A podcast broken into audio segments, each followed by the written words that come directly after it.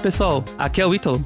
E aí, pessoal, aqui é a Dani. Então vamos começar esse novo Fuse News. Dessa vez é o primeiro Fuse News que tem eu e a Dani. E as notícias de hoje são: buscando as partículas mais energéticas do universo, os astrônomos recorrem ao rádio. É, a exposição de, de radiação nos Estados Unidos é, diminuiu de, durante a última década. E é, radiografia de prótons, um step, um step, um passo mais perto do uso clínico.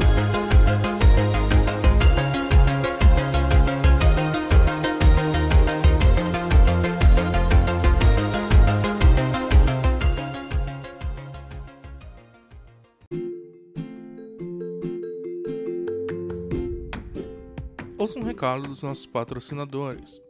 Fala pessoal, aqui é o Eduardo do Instituto Princípia, e se você gosta de divulgação científica, não deixe de conferir o nosso próximo evento. No InnoScience dessa semana, que ocorrerá na quinta-feira às 19 horas no nosso canal no YouTube, falamos sempre sobre uma profissão do mundo da ciência. Nessa edição, convidamos o professor Adson Agrico de Paula, do Instituto Tecnológico da Aeronáutica, o famoso ITA, para falar um pouco com a gente sobre a ciência por trás do projeto de aeronaves e como você pode se tornar um engenheiro aeronáutico. Se você gosta do funcionamento de máquinas tão incríveis quanto aviões, confira o nosso evento e venha saber um pouco sobre essa profissão que envolve muita ciência. Então é isso, gente. Te esperamos lá e curta esse episódio do Physicast. Princípio, aonde a ciência expande o mundo.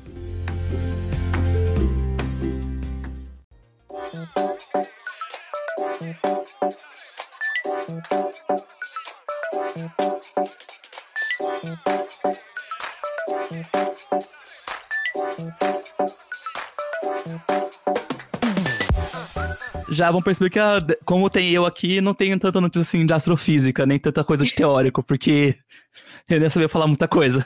A Dani saberia. É, mas tem uma notícia, né? Uma das notícias é sobre astrofísica. Astrofísica de partículas, Sim. né? Isso. Então podemos começar com ela, Dani. Ah, então, bom. Então, a primeira notícia, ela vai falar um pouco é, sobre raios cósmicos. Então, e, e os raios cósmicos numa faixa de energia bem específica, que são é, de ultra alta energia. Para a gente falar que um raio cósmico é de ultra alta energia, a gente está falando que ele tem que ter pelo menos ali na faixa de 1 eV, que é, é 10 a 18 eletronvolts, que é mais ou menos da ordem de 0,2 joules. Então, é uma coisa que tem muita energia. Mas, então, a gente está falando de raios cósmicos, que a gente está falando de partículas subatômicas, partículas bem pequenininhas, que tem uma energia que é macroscópica, né? Uma energia que a gente consegue ver no nosso dia a dia. Então, por exemplo, é, a gente pode estar falando de energias que nem quando você é, tecla, quando você aperta uma tecla no seu teclado. Bora e a gente pode.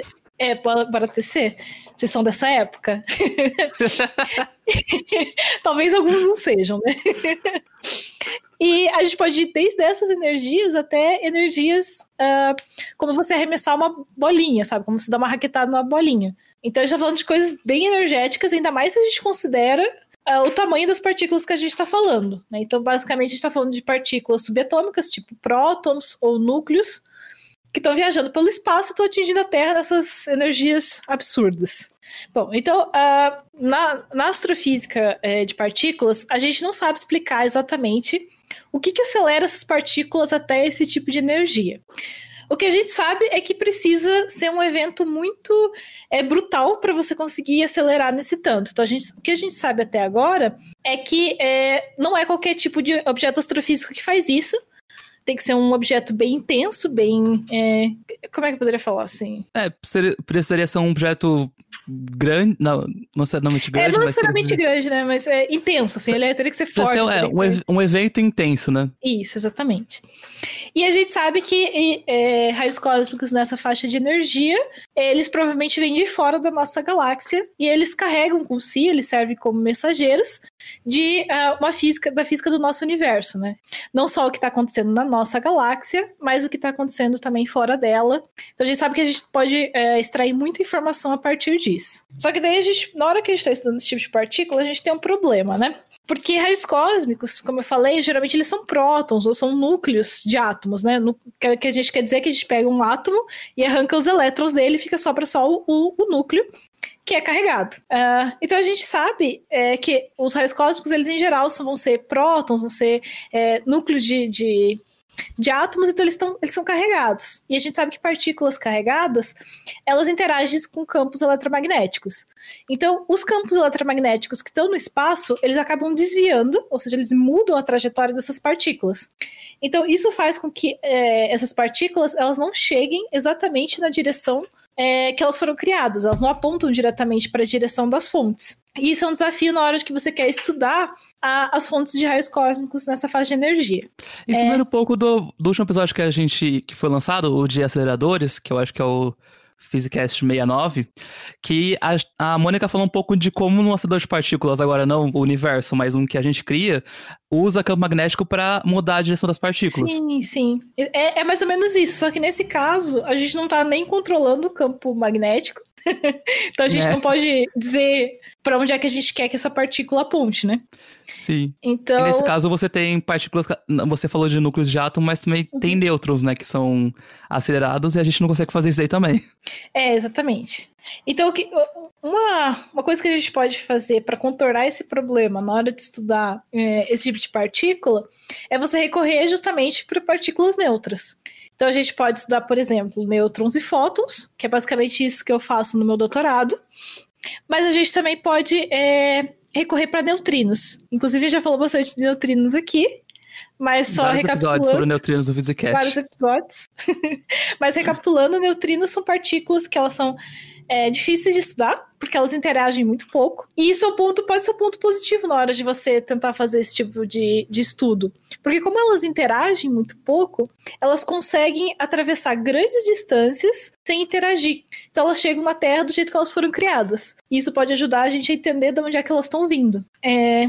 Então aqui, para ter uma noção, é... o neutrino tem 50% de chance de atravessar um ano-luz, que são 9,5 trilhões de quilômetros, de um material denso, tipo um metal denso, sem interagir. Isso é bem impressionante, né?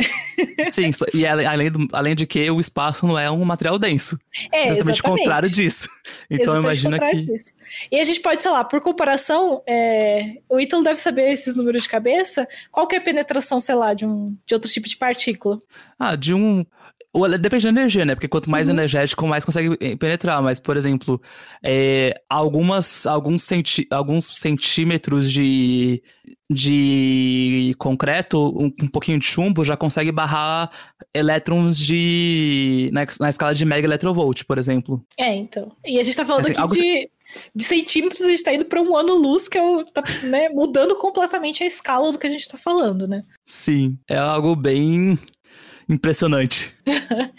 Só que daí isso tem, traz um contraponto, né? Que do mesmo jeito que eles vão é, passar. Então, imagina, se eles conseguem fazer isso num material denso, como você falou, no espaço que é vazio, praticamente, nem se fala, né? Eles realmente não vão interagir. Só que daí o, o lado negativo é que eles passam pelos detectores na Terra sem interagir também. Basicamente, então, essa... basicamente, é legal que eles não interagem, mas é ruim que eles não interagem. Exatamente. Então, uh, é um ponto positivo e um ponto negativo ao mesmo tempo. É, então, na hora que a gente, pra gente tentar é, detectar neutrinos, a gente tem que construir detectores que, em geral, são é, gigantescos. Então, a gente pode ter um exemplo de um experimento de neutrinos, é o Ice Cube, que fica uh, no Polo Sul. Então, o Ice Cube ele tem é, detectores que ficam embaixo do chão. Então, você pega como se fosse uma fita de detectores, né? E você é, vai colocar ele para baixo do chão no gelo. Então, pra, eles usam água quente para fazer os buracos. Então, você vai colocar essa fita de detectores dentro do gelo. Isso você vai entrar no gelo cerca de 2 km, com vários detectores em várias alturas. E daí, basicamente, quando você tem um neutrino que é, é, bem energético, ele pode interagir com as moléculas que estão presentes no gelo, né, as moléculas de água, e isso faz com que partículas carregadas sejam criadas. Então forma um chuveiro de partículas carregadas. Nossa, agora eu tô pensando, qual que será que... Esse detector tem que ser muito bom em termos de resistência, porque ele tem que estar numa profundidade bem alta, então tem uma uhum. pressão, e também tem que estar uma temperatura bem baixa também, né? Tem que ser muito resistente para aguentar, ficar lá. Sim. E Nossa, não é algo que você consegue tirar também, né? Você não dá algo que você fazer uma manutenção constante. Não, não. Então é um experimento bem legal, assim. Eu gosto bastante dessa parte experimental de partículas, porque em geral os experimentos são bem complexos e bem é, difíceis, né? De de você fazer. E geralmente a gente está falando de colaboração de vários países, então tem vários cientistas de vários lugares do mundo que trabalham nisso, né? Isso eu acho bem interessante também. É, bom, então na hora que uh, esses neutrinos eles vão gerar esses chuveiros de partícula, né? O chuveiro, o que, que eu quero dizer com chuveiro? É basicamente é, uma partícula que vai gerar outras partículas, e daí essas partículas vão interagir de novo e gerar mais partículas, e assim sucessivamente, dependendo da energia da partícula primária, né? Da partícula que começou essa história. Então, esses chuveiros de partículas, eles têm partículas carregadas, eles têm leptons carregados. Então, você consegue. Então, eles. É, se eles têm energia suficiente, se eles estão é, andando rápido o suficiente, você consegue ter emissão de radiação Cherenkov. E, então, e basicamente, radiação Cherenkov é luz. Então, você consegue detectar isso através de fotomultiplicadoras. Então, a gente, é, em 2018, teve uma detecção de neutrinos é, provenientes de um blazar, o Blazar, é onde mais... você. Blazar é onde você comprou suas brusinhas? Exatamente. Um Blazar é onde você compra as blusinhas. É, é, mas é que assim, além de ter a, a Renner, tem também, tem também um, um, é basicamente um núcleo ativo de galáxia. Então, basicamente é quando a região central da galáxia ela tem muita atividade, ela tem muita, ela emite já um, um jato relativístico com matéria e essa matéria, essas partículas, elas viajam muito rápido, elas viajam perto da velocidade da luz. E uh, no, nesse ano, né, nesse ano que a gente está gravando, ele também viu evidências de uma estrela sendo destruída por um buraco negro. Ah, isso é uma coisa bem legal, né? Porque como neutrinos não interagem muito, eles meio que são os primeiros mensageiros que chegam, né? Sim, exatamente. Eles Aí, também são bem importantes para você fazer é, física de multimensageiros, né? Sim. É que dá pra você apontar o telescópio, qualquer detector uhum. que você tenha, para aquela direção onde o neutrino chegou primeiro, né? Isso, exatamente. Ele consegue avisar para onde é que você tem que olhar no céu para você é, ver algum evento astrofísico, né? Mas aí a gente tem, tudo bem. Então a gente é, teve essas detecções no Ice Cube, só que a gente tem uma dificuldade quando a gente está trabalhando com esse tipo de evento. Porque um evento energético, assim, um evento que é tão é, intenso, ele é muito raro, ele acontece muito poucas vezes. É, então, isso acaba dificultando o estudo é, dessas partículas. Então, seria necessário a gente fazer um detector muito maior, a gente aumentar muito o tamanho do detector, para você conseguir ter evento suficiente, ter acontecimento suficiente, para a gente ter estatística para fazer realmente é, um estudo. E você ter é, esse tipo de detector não é factível. É, quando a gente fala de é, ondas eletromagnéticas no ótico, essas, essas ondas elas não conseguem viajar muitos metros dentro do gelo, que a gente está falando de fazer experimento dentro do gelo para neutrinos. Então essas ondas no, uh, no comprimento óptico elas não viajam muito, porque elas vão ser ou espalhadas ou absorvidas. Então isso faz com que você tenha que ter vários detectores, eles têm que estar juntinhos um do outro para você conseguir é, detectar essa luz. Então, é uma saída para você não precisar deixar os detectores tão perto, porque imagina, quanto mais perto você tem que deixar os detectores, mais detectores você precisa para cobrir uma certa área. Então, para você baratear o custo, uma saída é usar ondas de rádio que elas vão viajar centenas de metros a mais, e você pode deixar os seus detectores é, mais espaçados, né, mais longes um do outro, de maneira que assim você consegue ter menos detectores. E isso vai é, diminuir o, o, custo do experimento, né? Acho que eu tô falando demais, e tu quer falar alguma coisa? então, basicamente, isso que é a ideia do, do título da notícia. Você tentar, ao invés de olhar em luz na escala do visível, procurar outro tipo de fre frequência Isso. para analisar. Bom, é, posso tentar comentar também que o primeiro esforço para fazer radioastronomia de neutrinos foi o Anira, a cantora. Foi ela que fez. Ela que fez. Você viu? Antes de, antes de, fazer, antes de chegar com os hits dela, ela tava fazendo lá o detector. É, começou em 2006 e Anitta é um conjunto de dados de, de, de rádio antenas suspensas por um balão de hélio que voa acima da camada de gelo da Antártida. E tem uma nova geração da Anira. É o novo álbum dela, Girl From Real. que ou, ou O, a nova geração é o, pay, o Playground for Ultra High Energy Payload. Observations. Ou Payload, sorry. Payload for Ultra High Energy Observation. Ou carga. Carga. É. é porque você tá levando, né? é, Hum. você tá levando o- os, tele, os ah, as antenas, você, vai, você tá levando elas no balão. Então você tem um balão de hélio que você acopla essas antenas. É até bem legal se você procurar a imagem no Google. E ele vai sobrevoar ah, o gelo, né? Então ele pega o que reflete no gelo. Ele pega as- algumas coisas que refletem no gelo e algumas coisas que escapam do gelo também. Bom, e parece que esse novo, nova geração vai voar pela primeira vez em 2024. E o sucessor do Ice Cube também vai ser uma estação de antenas que vão permitir o uso do componente do rádio, o que vai aumentar o intervalo de energia dos neutrinos detectados. É, se você tem as condições certas, você pode ter neutrinos que interagem no gelo, criam partículas que escapam para a atmosfera e geram, e geram chuveiros que emitem no rádio. É, não no rádio no sentido de. no seu rádio, não vai. No, na escala de, de onda na rádio, Isso, da frequência, né? na frequência de rádio. E, bom, e daí tem mais um outro experimento que está proposto, que é o, o GRAND, que, bom, ele já, esse, esse nome já é, é, já se refere, é uma, é uma sigla, e ele já se refere ao tamanho gigantesco que eles estão propondo. Que ele realmente é um, um projeto super ambicioso, que vai ser um resultado de uma colaboração internacional, que inclui o Brasil. E Ele é ele, financiado pela Ariana Grande? Ariana Grande, poderia ser, né? Se ela estiver nos Eu tô-. Desculpa Hoje as eu tô referências, as referências pop hoje estão Hoje tá on fire. Então, o, esse, é, é, esse experimento, ele vai... é, ele pretende ser uma área de 200 mil quilômetros quadrados de antenas de rádio. Então, 200 mil quilômetros quadrados é o tamanho de Nebraska, do estado e nos Estados Unidos, de um dos estados dos Estados Unidos. Mas a ideia não é que vai ser um arranjo gigantesco, mas vão ser 20 arranjos e cada um vai ter 10 mil é, antenas. E, bom, vão ser escolhidos algumas localizações para fazer é, esses arranjos, e geralmente vai- eles vão optar por fazer esses ah, arranjos em lugares que tenham que não tenham fontes é, artificiais de que emitam rádio, né, para não interferir no experimento.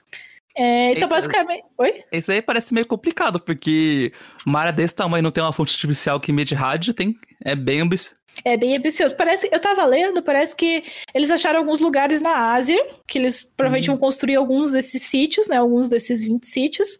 Mas também não tem assim, não precisa ser lá, sabe?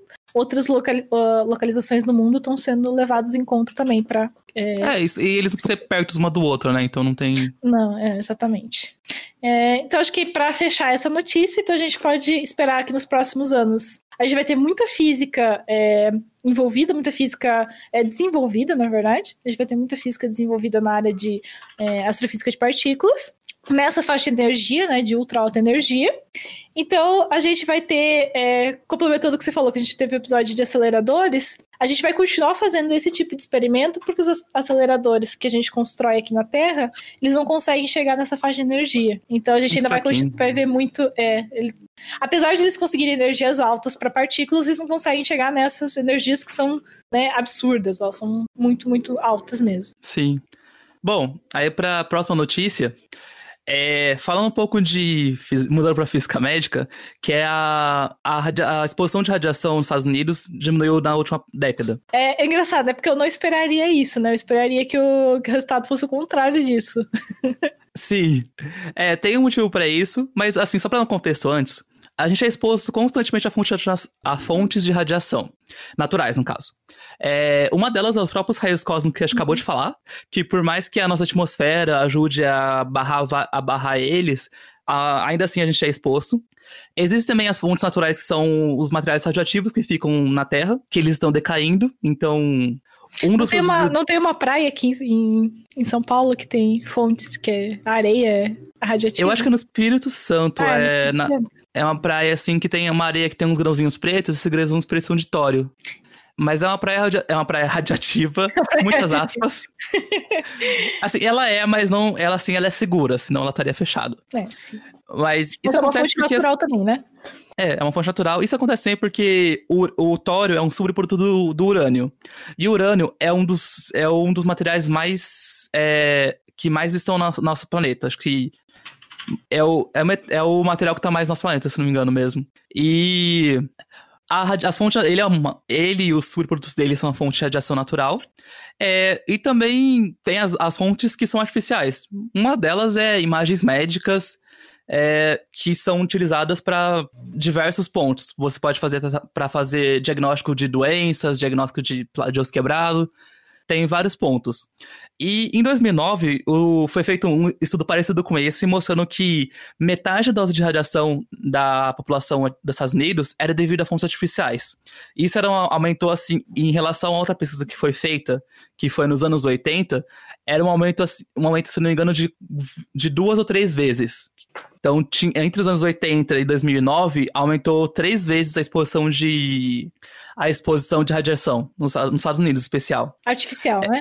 Artificial. Por, por, fontes artificiais, né? É, o estudo mostrou que as, as fontes que são naturais mantaram, manteram constantes. O que faz sentido porque em 29 anos você não, não nada que que vai estar tá decaindo vai parar de decair, porque as meias-vidas uhum. desses materiais, eles são na ordem de 10 a sexta ou 10 a sétima anos. Então, na escala de vida nos humanos muda muita coisa. E Raios Cósmicos também não aconteceu nada de diferente, que, eu, que eu saiba, o aconteceu, Dani. não, não, acho que nada, nada que é, mudaria tanto assim. Mas acho que também Sim. faz sentido, porque eu acho que, a gente, que tem aumentado os artificiais, porque eu acho que a gente está muito mais preocupado hoje em dia com, com saúde, e não só isso, né? Eu acho que desenvolveu muita tecnologia nesses é, 29 anos, né? Sim, uma principal razão foi o exame de tomografia computadorizada. Tomografia é quando você faz um exame, você está deitado numa maca e você tem sendo raio-x, você a, tem um detector passando por você e raio-x sendo emitido. E ele vai fazendo um scan completo do seu corpo, ou do pedaço do corpo que você está interessado. É, só que dos anos 80 para atualmente, é, esse exame foi muito desenvolvido. Atualmente não, 2009. Ele foi muito desenvolvido. Porque no começo eram feitas assim, eram feitas poucas imagens, e conforme a tecnologia foi se desenvolvendo, você fazia várias imagens de uma vez. Porque a tomografia é tão boa quanto as imagens você tem. Se você tem, sei lá, 256 uhum. fontes, 256 detectores, é uma imagem muito boa, porque você tem uma resolução espacial muito boa. Aí, o, isso, esse é um dos principais motivos. A tecnologia se desenvolveu muito e você tem um aumento muito grande. Só que ainda assim era preocupante, porque não é ideal acontecer isso. Você tem que tentar, tentar melhorar isso. E foi isso que aconteceu de 2009 para cá. É, houve uma preocupação muito grande nos últimos anos em você tentar otimizar exames de radiografia. Otimizar é a ideia de você fazer é, os exames com a menor dose de radiação possível, dados que você consiga ainda fazer o exame, e também pensar muito bem se você precisa ou não. Porque, por exemplo, uma tomografia, a dose de radiação dela é mais de 10 vezes do que uma radiografia normal de tórax que você faz, aquela basiquinha. Então, a ideia é assim, se você quiser fazer uma, tomografia, tenha certeza que você precisa muito dela, porque é uma diferença grande aí. Uhum. E tem outro ponto também que a tecnologia melhorou nesse sentido agora de refinar tanto a tecnologia de como fazer o exame, tanto até detectores, porque quanto melhor esse detector também, menos dose você precisa, menos radiação você precisa. Então, foi vários pontos que aconteceram. Aí esse estudo 2000 e... de 2021, no caso que foi publicado, é, mostrou que a dose em tomografia diminuiu em 6%, o que é pouco, mas considerando que CTs aumentaram em 20% desde 2006 é uma coisa muito boa, porque quer dizer que os exames aumentaram, mas a dose não aumentou. Então, o que, que é CT? E? CT, ah, desculpa, tomografia computadorizada, que é, é a siglazinha. E, e, mas isso foi no, nos Estados Unidos, né? Será que aqui no Estados Brasil Unidos. também uh, ocorreu essa diminuição? É, é, provavelmente ocorreu, porque essa coisa de você tentar otimizar foi uma coisa bem generalizada no mundo todo. Uhum. É, e também tem um fator importante que esse tipo de dose muda muito de país para país. E tem fatores que são naturais, e tem fatores também que são depende da população. Por exemplo, a dose devido a fontes naturais não é a mesma em todo o mundo. Sim. Se você pensar essa mesma praia que, eu, que a Dani falou, a dose lá devido a fontes naturais é muito maior do que aqui em Campinas, por exemplo. Ainda é seguro, mas é maior. É, ainda é seguro maior. Por Sim. outro lado, a, sei lá, a dose em cidades perto de Chernobyl é muito maior. Tá na, eu digo não Chernobyl, porque Chernobyl não, é, lá não é seguro, já tá fechado. Mas assim, cidades estão em volta, a dose é um pouco maior também. Então, essa, essa ponte. Essa, se bem que Chernobyl não é natural, mas. É. é Mas assim, a posição que você está no planeta é muito importante para isso também. E também tem um fator do raios cósmicos, e me corrija se eu estiver errado, Dani, mas se você está mais para os polos, é... você tem uma maior corrente de raios cósmicos, né? Porque Sim, o campo né? magnético desvia. Isso. Exatamente, ele está desviado, né? Uhum. É, é, o campo magnético também dá uma blindada na gente, ele também protege a gente é, desse tipo de radiação. E tem um fator também é, social que, assim, os Estados Unidos é um lugar que tem muita tecnologia de ponta. CT foi muito mais. É, CT ou tomografia foi muito mais disponibilizada antes do que o Brasil, por exemplo. Então tem esse fator também de que, como a tecnologia de lá é melhor, ao mesmo tempo tem, tem uma teve uma dose maior também. Uhum. Então, vários pontos aqui, mas essa notícia era basicamente isso. Você tem algum comentário esse, Dani? Acho que não, foi bem claro para mim. E a outra notícia era sobre radiografia de prótons. Que isso eu achei bem legal, talvez seja uma coisa muito específica, mas achei muito legal a ideia. Porque normalmente você faz radiografia com raio-x, você uhum. não faz uhum. radiografia com prótons.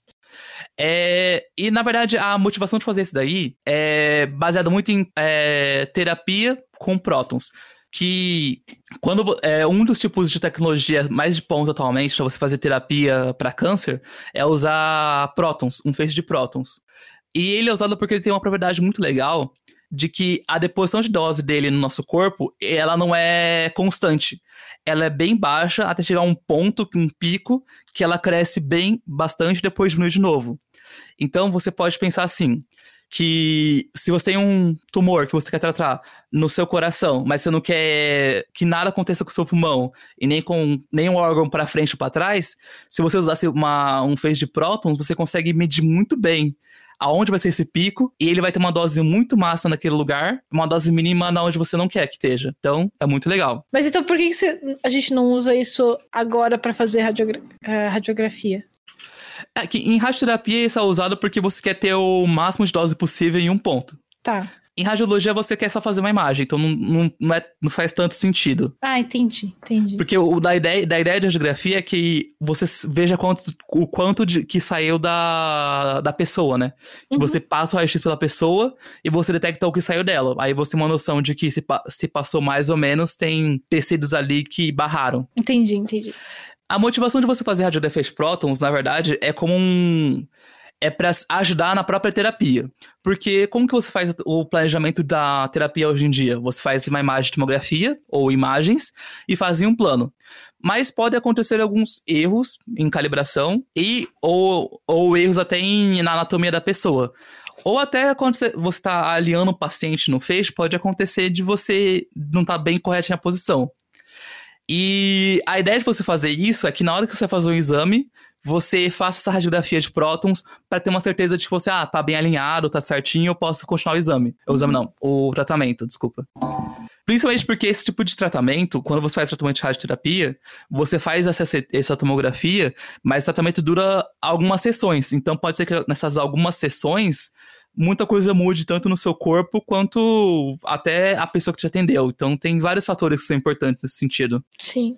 E, esse, e esse, essa notícia foi baseada num artigo que foi publicado agora em abril mesmo, por, por uma estudante de doutorado da, dos Estados Unidos, da Universidade de Illinois. O nome dela é Cristina Sarosik. Sarosik? Eu acho que essa é Sarosik, acho que essa é a pronúncia. Ela é, a, ela é a primeira autora do trabalho, mas tem vários autores, né? E a ideia mesmo é você fazer essa radiografia de, pró essa radiografia de prótons para poder fazer com que o próprio terapia com prótons seja mais segura e seja mais efetiva, que é essa é a ideia total de, da terapia. E a radioterapia de prótons, o que acontece? Você como que ela funciona? Você manda um feixe de alta energia, alta para mim, não alta para Dani. Defina aí o alto que a gente tá falando. Na escala de mega electrovolt. Tá, então seja muito, muito, muito menor do que as energias que a gente estava falando na primeira notícia, né? Então a gente estava falando da primeira notícia de coisas que estão na ordem de 10 a 18, 10 a 19 electronvolts. E aqui a gente está falando de 10 a 6 eletronvolts. São muitas ordens de grandeza abaixo. Sim. Aí você tem esse feixe de alta energia mais baixa intensidade, de prótons, e você incende ele no paciente e tenta reconstruir a imagem baseada no, nos resultados. E você consegue, tem, assim você consegue tentar é, determinar. Você, em teoria, conseguiria determinar mudanças na anatomia, conseguiria fazer todos os testes para você garantir de que a posição do paciente está certo, pode fazer o tratamento sem problema. E o, isso, na verdade, está um protótipo ainda, num, tanto que o título da notícia é um passo mais perto de uso clínico, porque não está sendo usado clinicamente ainda. O, os autores desse trabalho falaram que os resultados que eles tiveram são bons, eles conseguem fazer a imagem, tem uma resolução espacial aceitável para poder ver alinhamento, por exemplo, do paciente, e os resultados deles são comparáveis com outros protótipos sendo feitos. O grande diferencial deles é que eles estão sendo feitos com uma empresa, pra, com um colaborador de uma empresa, para poder já ser comercializado e otimizado para comercialização, enquanto outros trabalhos eles são feitos mais customizados para pesquisa, eles são melhores ou, pior, melhores ou piores, são só esse daí já está focado já em fazer uma coisa mais para clínica. É, fazer dinheiro, uma patente aí para eles. Não, mas então, é, bom, até onde eu entendi aqui, então, é, essas radiografias é, feitas com prótons, elas servem para você usar é, prótons em é, terapias. É para você. Uma coisa estar tá linkada com a outra. Sim, a, a ideia é usar isso, porque quando o, o, o planejamento você faz com tomografia, que usa raio-x. Mas como de fato o tratamento você usa prótons, tem, são partículas diferentes, interagem diferente. Então é legal ter um. A imagem sendo feita também com a partícula que vai ser usada na terapia. Uhum.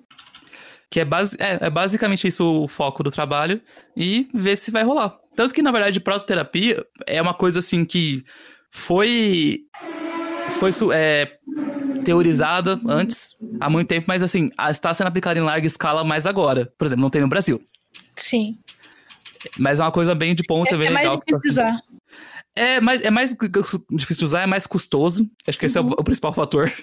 Mas ela seria melhor. Ela é melhor. Ela, uhum. assim, vai de caso a caso, mas assim, Sim. o foco da radioterapia é você tratar tumores que são bem localizados. Uhum. Na, você não usa a radioterapia para tratar metástase, por exemplo. Então, se você tem um tumor bem localizado, você consegue tratar ele. Você usa o seu feixe de, pode usar feixe de elétrons, de fótons e agora de prótons. E o grande diferencial do próton é isso, de que tanto elétrons quanto fótons, eles depositam energia de maneira bem constante e linear, sabe? enquanto o próton tem esse pico muito grande de deposição de energia. E deposição de energia quer dizer mais dano pro, pro tecido. Então. Mas será que isso é porque ele é maior, porque ele é mais é, massivo? Isso. Tem, tem uma explicação do pico de Bragg, de Bragg que é, é por causa dele ser mais massivo mesmo. Uhum. É, mas a, a ideia do, da poterapia melhor é isso mesmo, que você consegue focar muito mais no tecido tumoral e os outros tecidos são, que estão saudáveis você pode vai dar um dano muito menor neles. Que também essa é a ideia, né? Você tratar o tumor, mas não deixar a pessoa do, doente, claro, nesse caso. Sim. Então, é, é, é, uma notícia bem interessante, né? Porque é uma notícia que no futuro talvez é, vai salvar muito mais vidas. Sim. Ou, ou tornar, um... tornar o tratamento talvez, não digo mais tranquilo, mas mais eficiente, né? Mais eficaz, na é, verdade. Acho que mais eficaz seria a, melhor, a primeira palavra. Eu já ajuda na eficácia dele para matar o tumor. Uhum. É, então, pessoal, esse foi o, o Fizz News.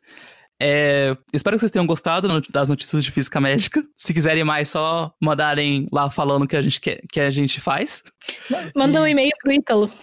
É, manda um e-mail pra mim. É, e caso tenha gostado também das notícias de raios cósmicos também, ó, chamei a Dani mais também.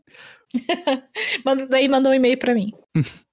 e é, caso vocês tenham alguma dúvida, reclamação ou correção, caso a gente tenha, falado uma, uma, tenha cometido algum equívoco na, no que a gente falou, é, manda o um e-mail pra gente, que é physicast.oficial.gb.com ou fala com a gente nas redes sociais, que Twitter, Facebook, é, Instagram, só mandar uma DM pra gente que a gente responde. Talvez não seja siga tão rápido. a gente em todas, em todas essas redes. Isso, siga a gente em todas essas redes. E é isso, gente. Tchau, tchau. Tchau, tchau.